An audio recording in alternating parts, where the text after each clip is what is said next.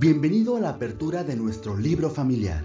Aprendamos juntos sobre el diario que hacer en la crianza de nuestros hijos. Te invitamos a esta ruta llena de consejos, reflexiones y nuevos conocimientos. Presentamos para ti Escuela para Padres. Mantente con nosotros en los próximos minutos y acompáñanos. Escuela para Padres. Iniciamos.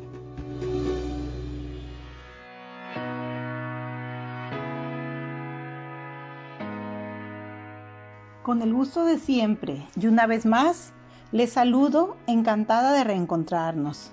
Quiero agradecer la escucha de cada uno de ustedes. Soy Maggie Martínez de Ahumada y es momento de reiniciar nuestro podcast de Escuela para Padres. En este quinto episodio tenemos el tema Educar y crecer en familia. Aquí podremos ver aquellas herramientas y estrategias no solo para impulsar el desarrollo de nuestros hijos, sino de todos los integrantes de la familia, sin importar quiénes o cuántos la conforman.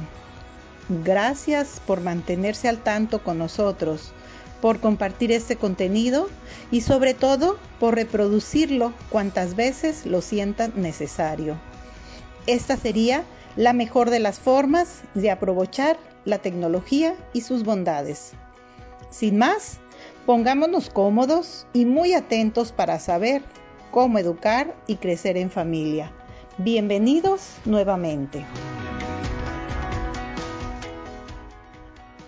Con nuestro tema de hoy podremos reconocer la importancia de la familia como una organización social en la que nacemos y nos desarrollamos como individuos conscientes y también el lugar donde comienza nuestra educación en su parte más profunda. Comencemos por definir a la familia. Según varios autores, es un lugar de encuentros en donde coinciden de manera natural varios seres humanos, no por la casualidad, sino por la paternidad, la filiación o la fraternidad. Padres, hijos y hermanos. Los miembros de una familia normalmente viven en un mismo lugar, comparten espacio, comida, tiempo libre e instrumentos y por lo tanto la relación es continua e íntima. Además, la confianza que tienen todos los miembros al saberse queridos les permite actuar con sinceridad. Y así los comportamientos de cada uno son, en su mayor parte, espontáneos, por lo que se llega a amar a la persona más por lo que es que por lo que hace. Los miembros de la familia se sienten aceptados por lo que son. A eso se le llama aceptación incondicional. En la familia, los padres quieren a sus hijos como son. Es decir, no los quieren porque sean más guapos o inteligentes, o porque sea niño o niña, o porque haga las cosas bien o mal, como en algunas ocasiones sucede en la sociedad, sino que los quieren porque son sus hijos, porque ellos les dieron la vida y son sangre de su sangre. Esto es lo natural lo propio de la familia, aunque todos conocemos excepciones. Un niño que se sabe amado, como se puede amar en la familia, es un niño con seguridad en sí mismo. Y esta seguridad le servirá más tarde para desenvolverse socialmente y triunfar en la vida. Esa aceptación incondicional produce la seguridad que la persona necesita para mejorar. Es lógico que una persona que no tiene estabilidad en sus relaciones con los demás termina siendo inestable en otros aspectos de su vida. Para crecer, la persona necesita raíces emotivas y raíces históricas de pertenencia a un proceso que comenzó hace mucho y seguirá hacia el futuro. La familia con la confianza que ya hemos mencionado, permite este arraigo básico que todos necesitamos. Por ejemplo, un árbol, mientras más raíces echa, más crece. Pues algo similar pasa a la persona. La persona, para vivir, necesita raíces. Les explicaré. Raíces emotivas es la necesidad de saberse amado, de saber que ese amor es para siempre, lo que da resultado a la confianza básica para la seguridad personal. Y raíces históricas es la necesidad de saber de dónde procedemos, y ésta se satisface a través de las tradiciones familiares que van pasando de generación en generación y que le ayudan a la persona a tener una identidad más clara y a ir desarrollando un estilo personal.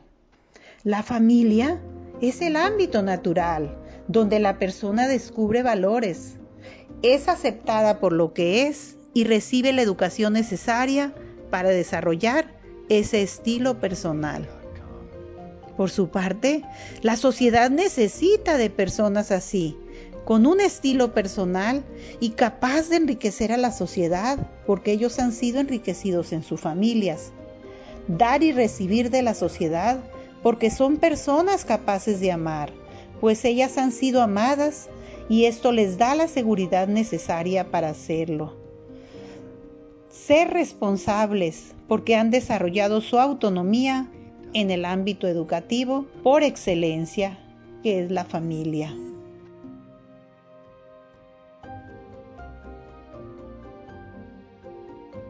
Ahora una pregunta para que ustedes se hagan en su interior. ¿Se animan, papás y mamás, a colaborar con la sociedad actual, educando así a sus hijos? Dentro de la familia es muy frecuente que el padre personifique la autoridad y la madre el afecto. La exageración o el exclusivismo de ambos roles es muy perjudicial para una buena educación de los hijos. El padre ha de tener autoridad con cariño y la madre cariño con autoridad. También en las relaciones familiares hay diversos roles y es la cultura de cada sociedad quien más contribuye a determinarlos.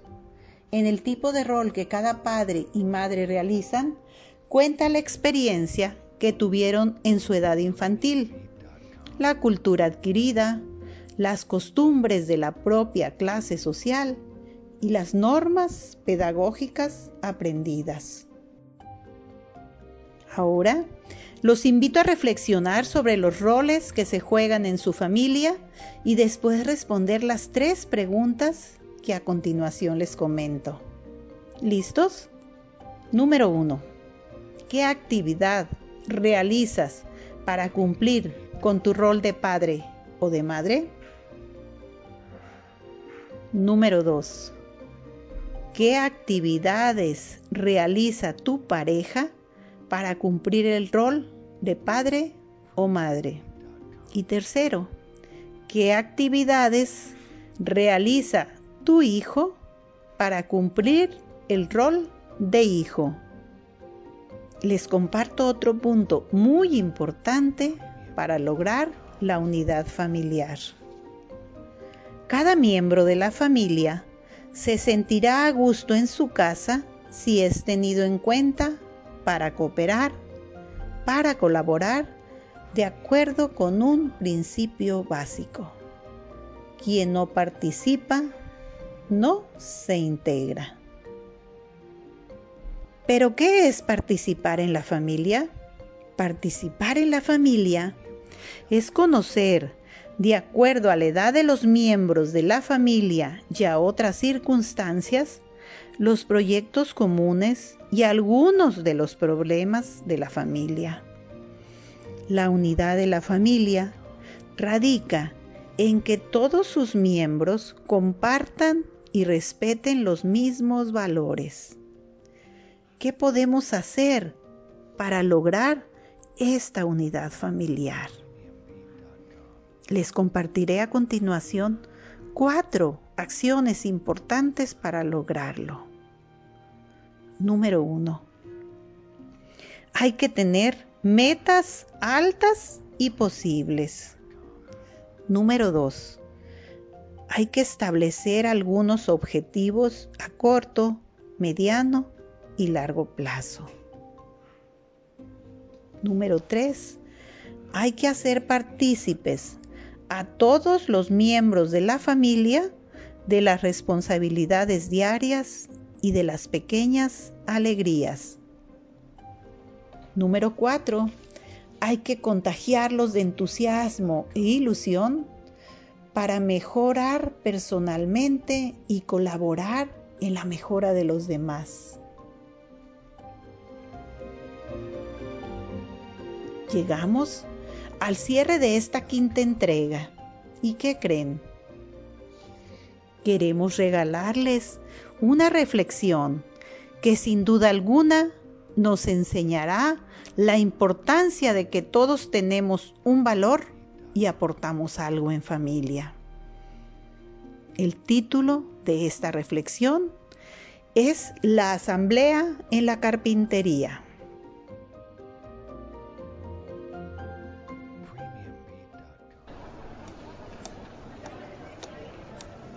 Cuentan que en la carpintería hubo una vez una extraña asamblea. Fue una reunión de herramientas para arreglar sus diferencias. El martillo ejerció la presidencia, pero la asamblea le notificó que tenía que renunciar. ¿La causa? Hacía demasiado ruido y además se pasaba el tiempo golpeando. El martillo aceptó su culpa pero pidió que sirviera de algo. Ante el ataque, el tornillo aceptó también, pero a su vez pidió la expulsión de la lija. Hizo ver que era muy áspera en su trato y siempre tenía fricciones con los demás. La lija estuvo de acuerdo, a condición de que fuera expulsado el metro, que siempre se la pasaba midiendo a los demás según su medida, como si fuera el único perfecto. En eso entró el carpintero, se puso el delantal e inició su trabajo. Utilizó el martillo, la lija, el metro y el tornillo. Finalmente, la tosca madera inicial se convirtió en un lindo mueble. Cuando la carpintería quedó nuevamente sola, la asamblea reanudó la deliberación. Y fue entonces cuando tomó la palabra el serrucho y dijo, Señores, ha quedado demostrado que tenemos defectos, pero el carpintero trabaja con nuestras cualidades. Así que no pensemos ya en nuestros puntos malos y concentrémonos en la utilidad de nuestros puntos buenos. La asamblea encontró entonces que el martillo era fuerte, que el tornillo unía y daba fuerza, la ligera especial para afinar y limar asperezas y observaron que el metro era preciso y exacto. Se sintieron entonces un equipo capaz de producir muebles de calidad. Se sintieron orgullosos de sus fortalezas y de trabajar juntos. Ocurre lo mismo con los seres humanos. Observen y lo comprobarán.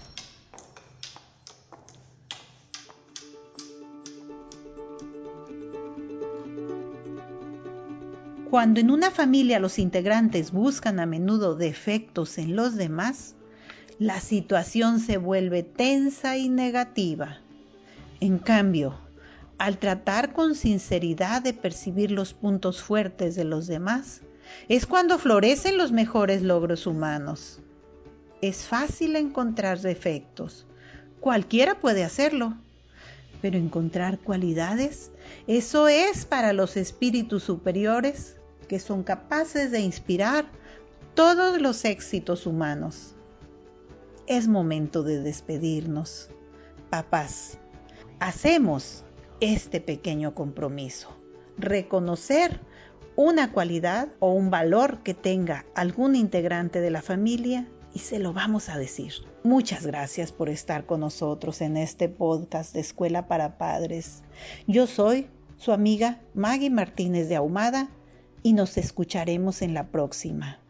Recordando la frase, el valor que cada uno aporta y que los hace únicos. Eso es la unidad familiar. Hasta pronto.